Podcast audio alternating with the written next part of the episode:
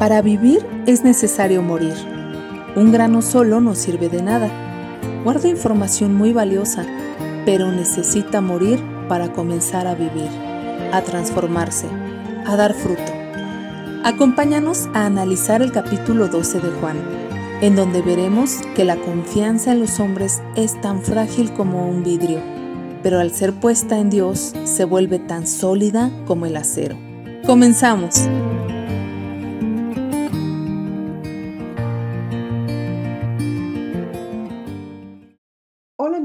Amigas, pues ya estamos en el capítulo 12 del Evangelio de San Juan.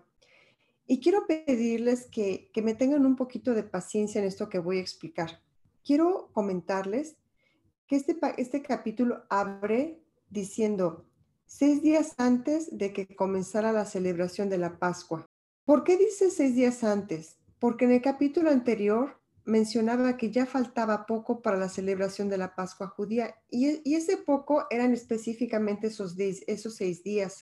Mucha gente llegó de todo el país a Jerusalén varios días antes para anticipar una, serie, una ceremonia de purificación previa al comienzo de la Pascua. Y aquí habla de una ceremonia de purificación. Esta ceremonia tuvo su origen 1500 años antes de Cristo cuando el pueblo judío emprendió su éxodo desde Egipto hacia la tierra prometida. La conmemoración de este hecho es un recordatorio de la liberación del pueblo hebreo y de su esclavitud en Egipto. Y bueno, es aquí cuando yo quiero conectar dos ideas. Quiero comentar que bajo este concepto nos podemos dar cuenta del ambiente que había en estos momentos. Jesús llega a la casa de Lázaro, a quien había resucitado, y María y Marta prepararon una cena en honor de Jesús. Estamos viendo que estamos en medio de una gran celebración que tiene muchos años donde el pueblo judío siente un orgullo de ser hijo de Dios. Y Lázaro estaba aquí comiendo con los amigos, alguien que había sido resucitado, estaba en vida. ¿Podemos imaginarnos el ámbito de esta escena? Es un ámbito de una celebración y de mucha alegría. Pero aquí yo quiero hablar de dos corazones en medio de todo esto, porque como nación judía, ellos tienen a un Dios aliado. Y es en, este, en esta escena, en este momento, cuando María toma un frasco de casi medio litro de un costoso perfume preparado con esencia de nardo le unge los pies a Jesús y los secó con sus propios cabellos. Ese es un corazón. Quiero hablar del segundo corazón.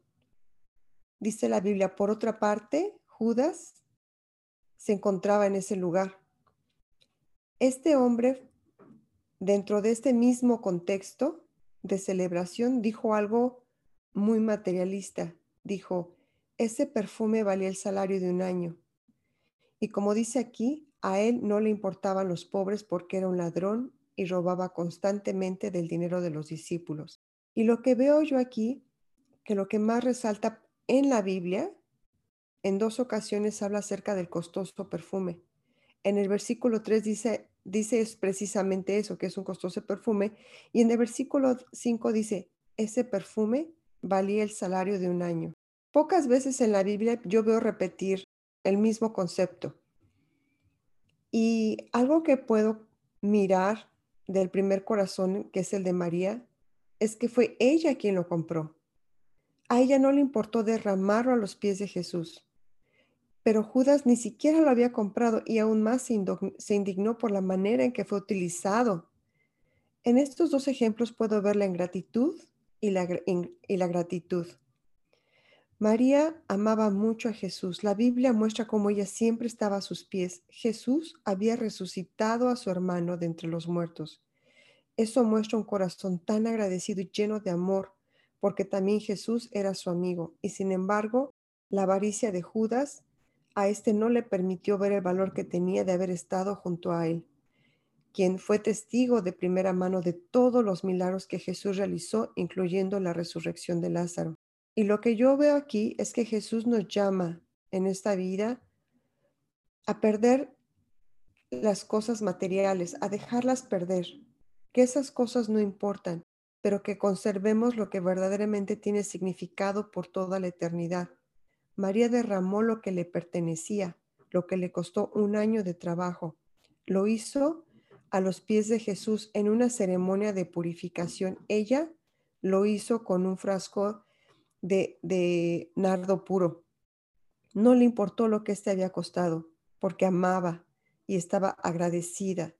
Y esto lo demostró con lo que poseía y algo que era muy valioso para su vida. El corazón expone la sinceridad con que la que queremos seguir a Jesús. Así que vivamos en un ambiente de fiesta constante, sabiendo que las cosas materiales son para disfrutarlas cada día. Gracias, Ale. Pues me gusta mucho cómo, cómo pones, eh, Ale, en lo que comentas en, cuanto a los dos corazones, ¿no?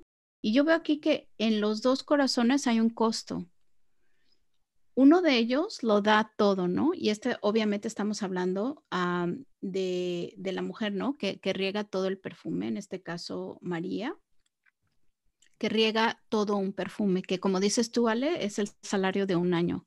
O sea, ella lo da todo, ¿no? Y en el otro corazón, pues también veo que la persona pues no da, ¿no?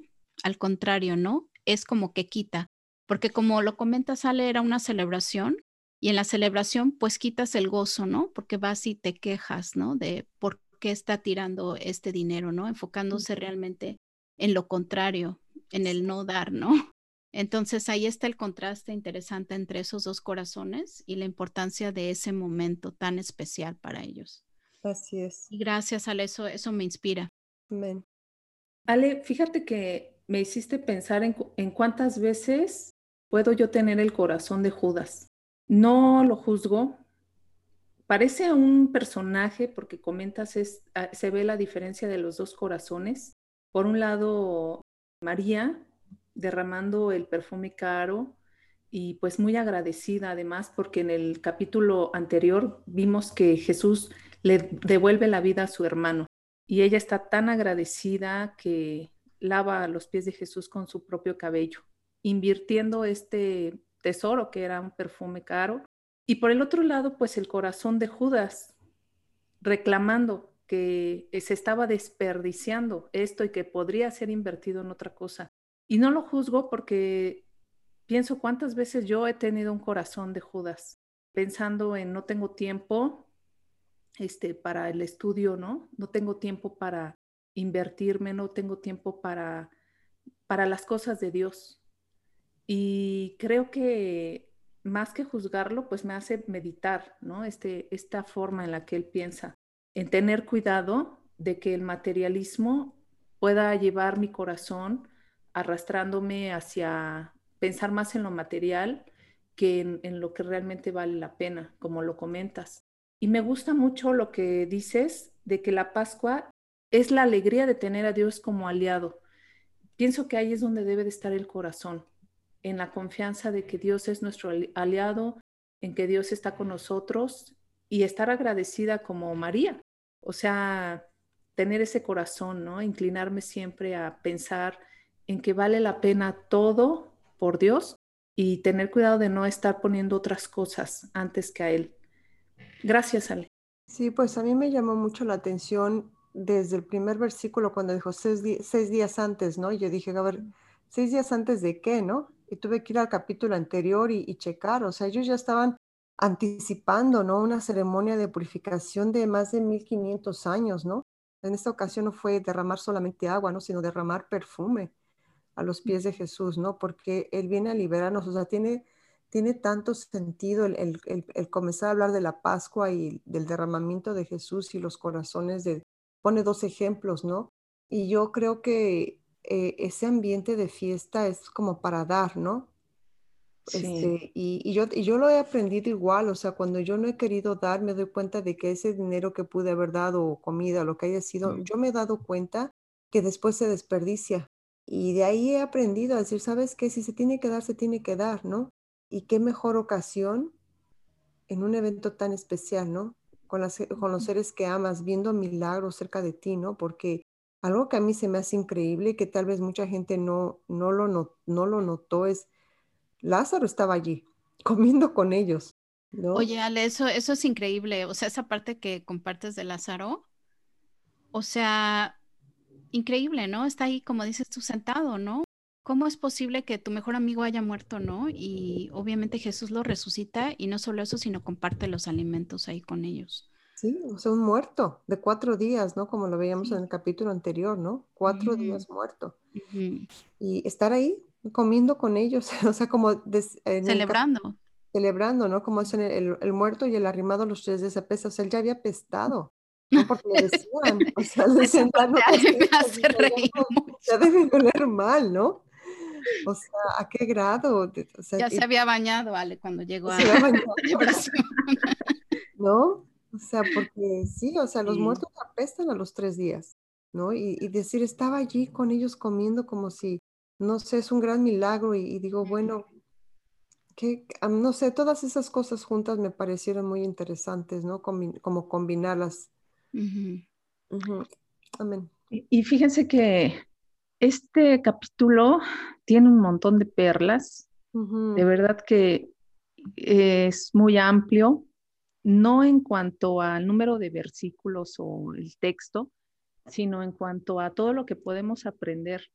Yo veo rápidamente cinco cuadros, eh, lo que comenta ya Ale, ¿no? María demuestra su humildad y su gratitud y unge el perfume, también acompañado del corazón de Judas. La otra parte es, algunos sacerdotes traman la muerte de Lázaro, o sea, ya no nada más perseguían a Jesús, aquí nos explican que ven a Lázaro como una amenaza, ya que su vida era muestra del amor de Jesús y la gente estaba totalmente inclinada a alabar a, Jesús. El tercero que veo es eh, Jesús hace la entrada triunfal a Jerusalén. La gente por fin abre los ojos y como él lo había dicho, este milagro acabaría dándole la gloria a Dios. Uno más es cuando Jesús asegura que su muerte impactará a toda la humanidad y finalmente cuando indica que Él vino al mundo a cumplir la voluntad del Padre.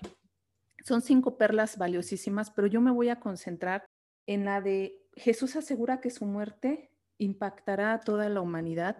Me hizo investigar un poco acerca del maíz porque Jesús menciona en el versículo 24, les digo la verdad, aunque otras versiones dicen, de cierto, de cierto les digo, el grano de trigo a menos que sea sembrado en la tierra y muera, queda solo. Sin embargo, su muerte producirá muchos granos nuevos, una abundante cosecha de nuevas vidas. Aquí Jesús está explicando que su muerte va a impactar en el futuro y en ese momento a poder dar mucho fruto. Mucha gente iba a creer en él y el grano pues era él. Él tenía que morir. Para morir y dar fruto, como lo hace un grano. Pero en el siguiente versículo dice, los que aman su vida en este mundo la perderán. Los que no le dan importancia a su vida en este mundo la conservarán por toda la eternidad. Es decir, también nos está dando a nosotros el lugar del grano. Cuando él dice de cierto o cierto les digo, de cierto, de cierto les digo, perdón, es que él está asegurando algo quiere decir que nos va a dar una explicación muy importante, que va a dar una, va a profundizar sobre algo, que pongamos atención.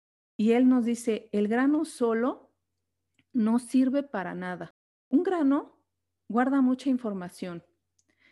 En actualidad eh, se ha hecho la recolección de granos de maíz de todas las especies para poder preservar todas las especies, porque el maíz es muy bueno, ¿no? Es, e, e, hay muchos productos que están hechos eh, con, la base del maíz y entonces pues esto eh, nos va a permitir en el futuro no perder ninguna especie, pero solamente va a producir frutos si es sembrado, dice Jesús. Solo no sirve de nada. Es decir, necesita tener una transformación, necesita morir. ¿Qué veo yo aquí? Pues yo veo que Jesús nos llama a morir. Nos llama a ser un grano, primero, que depende de la tierra, y la tierra es Jesús. La tierra es ese espacio en donde vamos a permitirnos ser transformados. Pero una vez que ya caímos en la buena tierra, ahora tenemos que morir, porque dice aquí Jesús que a menos de que sea sembrado en la tierra y muera, va a quedar solo. Lo que me hace pensar sobre que debemos de dejar de lado el amor propio. El amor propio cuando eh, no, no, queremos dar, cuando no queremos morir a nosotros mismos, porque el morir pues indica un sacrificio. A veces no nos gusta esa muerte. Incluso el, el mismo amor implica un sacrificio. Por ejemplo, el perdón. Yo pienso, eh, eh, no, no, es, no es tan bonito morir porque cuando pedimos perdón, estamos exponiendo nuestro corazón y tenemos que dejar el orgullo a un lado, nuestra propia naturaleza. Tenemos que morir a nosotros mismos e ir con toda la humildad y pues pedir perdón. O por ejemplo, perdonar la ofensa de alguien. También tenemos que dejar el corazón herido, lleno quizás de, de cosas que, que, nos están rondando y no nos permiten dar, eh, conceder el perdón y entonces eso también es amor. Pero por eso les digo, no siempre el amor es bonito, no siempre morir es algo bonito. Implica un sacrificio, implica salir de nuestra comodidad, implica pedir ayuda, implica ir creciendo poco a poco, equivocarnos, sí, pero también ir para arriba, como lo hace una mazorca, ¿no? Como lo hace este, este, este maíz que tiene que reventar en la tierra y tiene que dar algo nuevo. Y después de eso, pues vienen muchos frutos. Yo veo que cuando perdonamos o pedimos perdón, los frutos los sembramos en el corazón de la otra persona, de los amigos, de la familia, de la gente que nos está rodeando. ¿Por qué? Porque damos. Dice Jesús, tienes que dar como lo hace el grano, tienes que morir. Solos, pues no. Solos no, no, no encontramos eh, ningún fruto. Sí podemos vivir solo, solitariamente, sin Jesús, pero dice que al final pues hay muerte, pero cuando estamos con Él en la tierra va a haber frutos. Y bueno, pues a mí me llevó a este punto, al pensamiento de morir todos los días, aunque no sea algo agradable, pero después vamos a ver los frutos que quedan. Gracias, Karen. El grano solo muere, ¿no? Y me gusta cómo lo pones. Em, es quedarnos solos, ¿no? si nos quedamos solos como un grano, pues hay, hay un resultado tal vez de muerte, ¿no? Pues dice aquí que necesita ser eh, depositado en la tierra correcta, ¿no? Para poder tener vida eterna y para poder dar fruto, ¿no? Entonces, pues sí, en la vida yo creo que hay que, como dices tú, Karen, tener humildad y poder venir a Dios en completo ah, rendimiento, ¿no? De nuestras vidas para poder multiplicarnos. Y yo pienso que el morir también es, es un cambio, ¿no? Radical eh, en nuestras vidas, que nosotros pasemos por la muerte, no sé, de una vida anterior a una nueva, pues significa un cambio muy radical, ¿no? De, de realmente seguir a Jesús. Y bueno, eso me, me, hace meditar en eso también. Sí, Eren, incluso hasta, hasta dar, darnos, ¿no? O sea, muchas veces podemos tener talentos, podemos estar teniendo muchos dones que, los dejamos ahí porque no nos atrevemos a dar, a servir y a demostrarlos, a ser transformados, como dices. Y entonces pues se quedan ahí, como el maíz, que el grano de maíz que puede quedarse por muchos años. Y claro, va, a seguir sirviendo porque eh, tiene un periodo de, caducidad muy amplio. Y si es cuidado, más. Pero pues no va a dar fruto al contrario, cuando te atreves a sembrarlo y a comenzar a trabajar, claro que va a morir, ya no va a existir ese grano, pero se va a transformar en un montón de granos más, en un montón de fruto. Sí, definitivamente, gracias. Sí, Karen, pues me gustó mucho la forma en cómo hablaste acerca del grano de, de maíz. Bueno, y como mexicanas, pues bien orgullosas, ¿no? Claro. Y aquí en México tenemos una variedad increíble de maíz, deliciosas tortillas moradas. sí, extrañamos, extrañamos ese maicito. y, sobre todo la genética del maíz, ¿no? Toda la información que tiene guardada es impresionante. Alguna vez en algún tiempo, hace mucho, escuchaba acerca de eso, de la genética del maíz, ¿no? De tanta información que guarda y eso es impresionante. Y esto lo aún no con lo que dijiste al principio, Jesús impactará a la humanidad, ¿no? Y si, y si me impacta, o sea, toda esa información que tiene un grano de maíz y todo este proceso por el que tiene que pasar uno, que solo no sirve de nada, tiene que morir. O sea, Jesús impactó a la, a la humanidad no necesariamente por todo lo que hizo, impactó a la humanidad porque resucitó. Porque hubo hay mucha gente que predica y que dice que esto y muchas cosas, pero a ver, resucita. a ver. Sí. ¿No? Muérete. A ver, muérete y resucita el tercer día, ¿no? Morir este cualquiera, pero resucitar solo Jesús. A ver, a ver.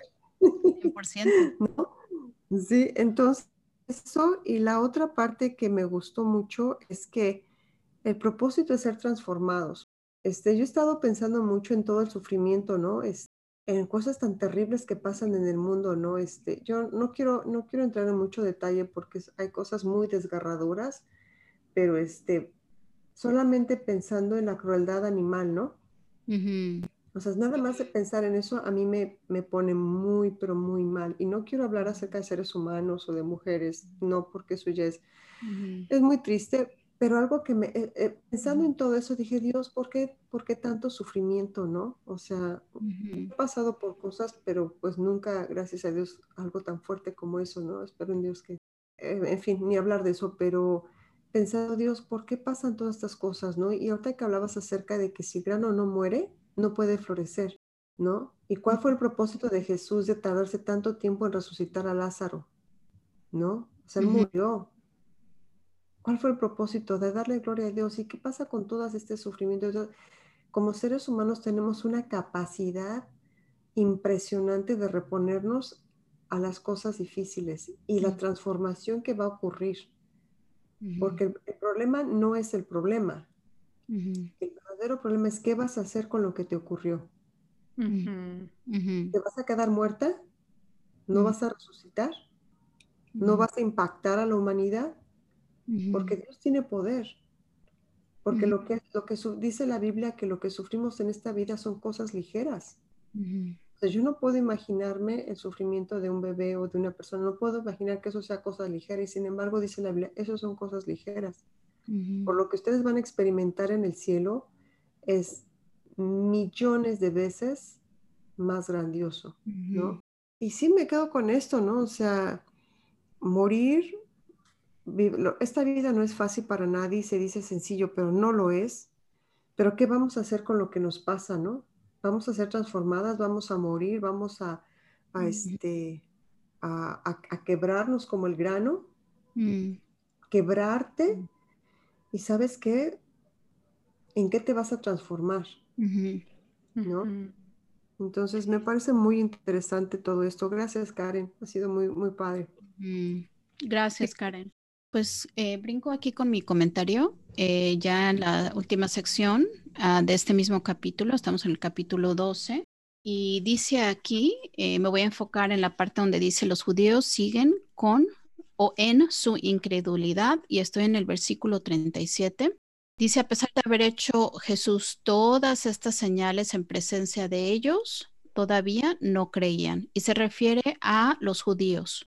En el versículo 42 dice, sin embargo, muchos de ellos, incluso muchos de los jefes, creyeron en él, es decir, creyeron en Jesús, pero no lo confesaban porque temían que los fariseos los expulsaran de la sinagoga. Preferían recibir honores de los hombres más que de parte de Dios. Bueno, aquí mi comentario es el, buscar y tener nuestra confianza en los hombres, y bueno, aquí eh, un poquito eh, me voy, les voy a platicar eh, lo que es la confianza, es lo que es poner una confianza o poner la confianza en manos de los hombres. Pues, ¿qué significa poner la confianza o tener la confianza en Dios? Saben, cuando nosotros ponemos nuestra confianza en Dios, es muy semejante a cómo se forma el vidrio, cuando se forma el vidrio soplado. Saben, el alfarero o la persona o el artista sopla a través de un metal y ese aire llega al calor de un vidrio que está siendo en proceso de ser derretido a una temperatura pues muy alta. Una vez que ese alfarero o esa persona, ese artista sopla, entonces Este proceso del vidrio es que se llega a expandir hasta formar pues la figura deseada. Minutos después, este vidrio derretido debe eh, ponerse en un agua muy fría para que proceda el proceso de endurecimiento del vidrio. Saben, cuando se rompe la confianza, es muy semejante a como cuando el vidrio se rompe. El reparar el vidrio eh, lleva un proceso que es otra vez el volver a fundir todos estos materiales y volver a restaurar esa forma del vidrio. ¿Por qué estoy hablando de este proceso ah, de, armar un jarrón? Es porque estos hombres, como leímos en la escritura, tenían su confianza en los hombres.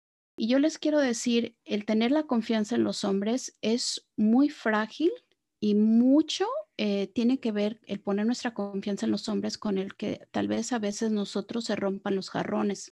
Muy brevemente les quiero contar, hace unos meses eh, atendí una consulta con un optometrista. Les quiero contar que, estando ya en la consulta, eh, no les voy a dar todos los detalles, obviamente, pero la persona cometió y me tocó inapropiadamente durante esa consulta.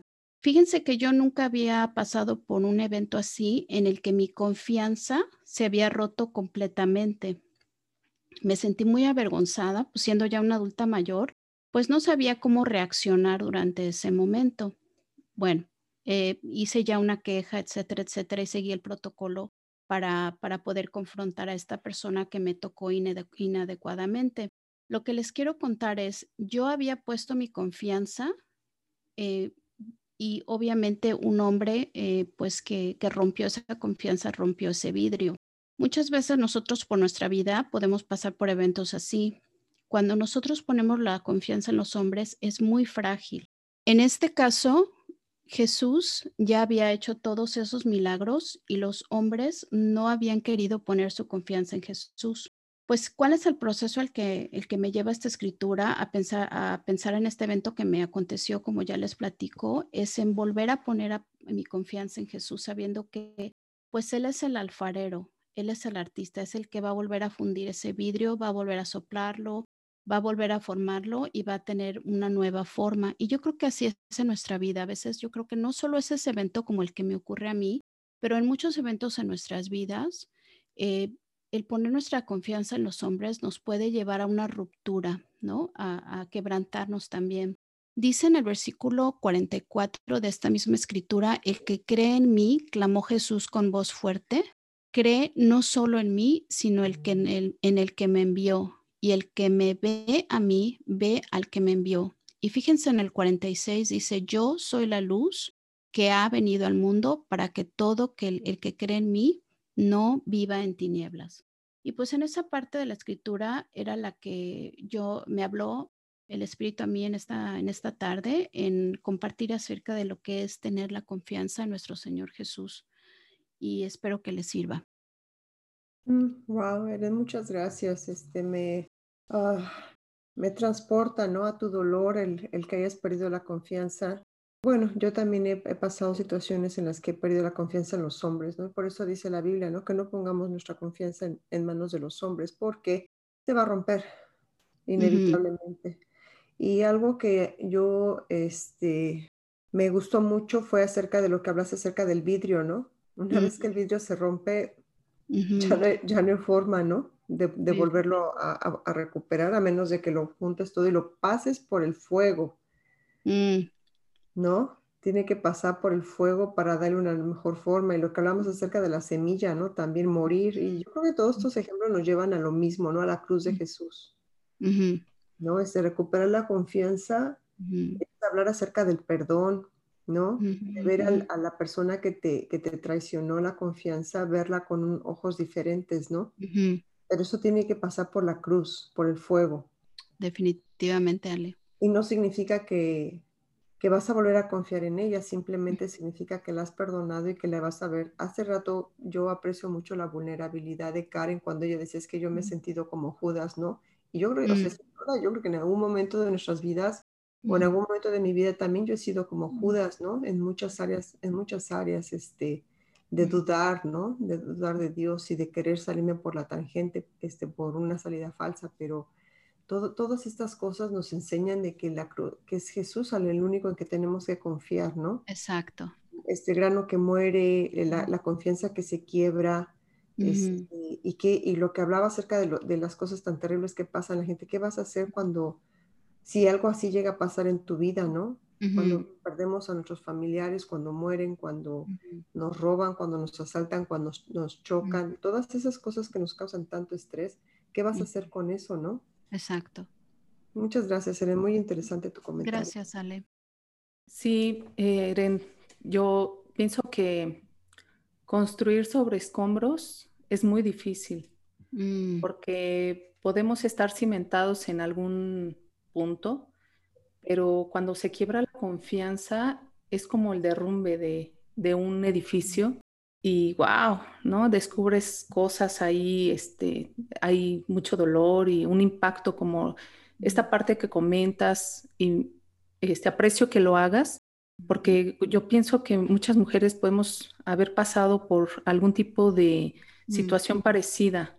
O, mujeres más lo comento porque es más común, pero también los hombres, y qué difícil volver a construir nuestra confianza. Hay que quitar todos esos escombros y yo los comparo con el dolor, quitar todo ese dolor, quitar toda, todo el temor, ¿no? Este, y volver a construir. Pero como bien comentas sobre, sobre los hombres, no, porque sabemos que puede volver a haber un terremoto y se vuelve a caer pero los cimientos correctos son los, los cimientos y la roca este, correcta es la de Cristo. Por eso dice él, yo soy la roca. Y si construimos sobre la roca, sabemos que no vamos a ser defraudados, que no vamos a caernos, que ahí sí está seguro el edificio. Y entonces, pues, eh, ir con todo el, la confianza, ¿no? A, a Jesús. Él no nos va a defraudar. Los hombres sí y no quiere, porque todos somos hombres, todos cometemos errores y a, veces podemos incluso generar dolor sin saberlo. Claro. podemos estar defraudando a alguien sin siquiera nosotros tener el conocimiento. Somos, somos tan, tan frágiles, tan vulnerables y no nos damos cuenta, ¿no? Entonces, por esa razón, pues Jesús nos llama a no poner la confianza ahí, sino a ponerla en Él, en su palabra, en su amor, en sus brazos. Sí. sí, Karen, sin duda todos hemos lastimado, ¿no? Nos han lastimado y hemos lastimado, queriendo o sin querer. Y eso es inevitable del ser humano, hasta cuando dice la Biblia, ¿no? este, no, hables mal, no hables mal de los demás porque no te olvides que tú también hablas mal de ellos, ¿no? Y digo, ¡oh! Exacto. ¿no? Sí, claro, en ese momento ya estás cayendo en el mismo punto. Y si Dios lo dice, es porque es verdad, ¿no? Claro, también me recordaste la, la la cita donde dice, ¿no? Este, antes de quererle quitar la paja a tu hermano, pues quítate la viga que traes en el ojo. o sea, ¿cómo podemos estar juzgando o hablando, o, no sé, ¿no? Este, diciendo algo de, de alguien? Pues ya estamos cerrando, ya estamos quebrantando la confianza. Sí. Sí, pues hoy, hoy fue muy valioso, cuántas perlas, cuánto conocimiento. Es increíble cómo la palabra de Dios podríamos estar aquí horas y, yo encantada, ¿eh? Les quería, Karen, rápidamente, nada más decir la cuota esta que, eh, perdón, la, escritura que dices, Mateo 7.5. Ajá. Es a Mateo 7.5, ¿no? Es remueve a la paja, perdón, la tengo en inglés, no se las voy a leer en inglés, ah, pero eh, habla acerca de eso, ¿no? De remover la paja de, del ojo ah, propio, ¿no? Cuando...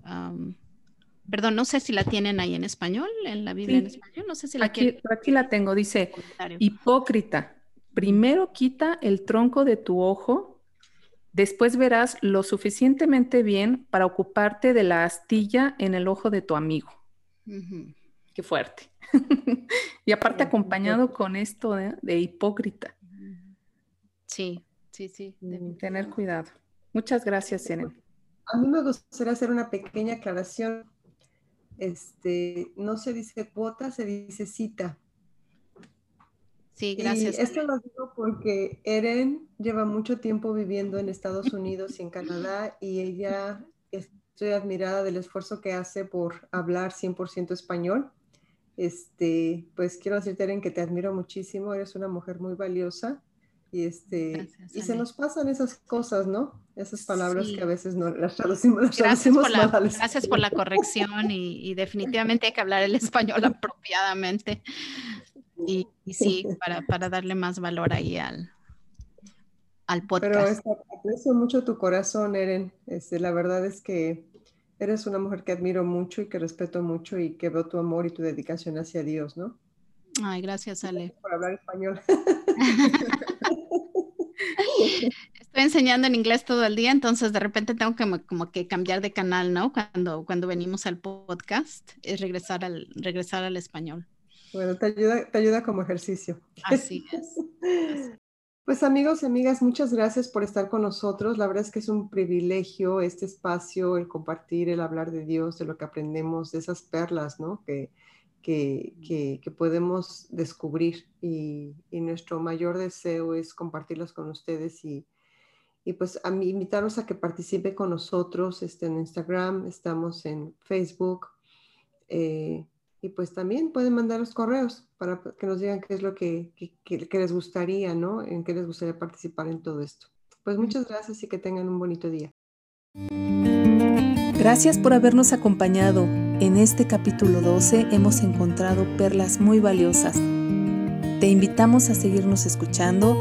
Puedes mandarnos tus opiniones, tus mensajes a nuestras redes sociales en Facebook e Instagram o puedes escribirnos a perlasdefe.gmail. Nos vemos en la siguiente. Hasta la próxima.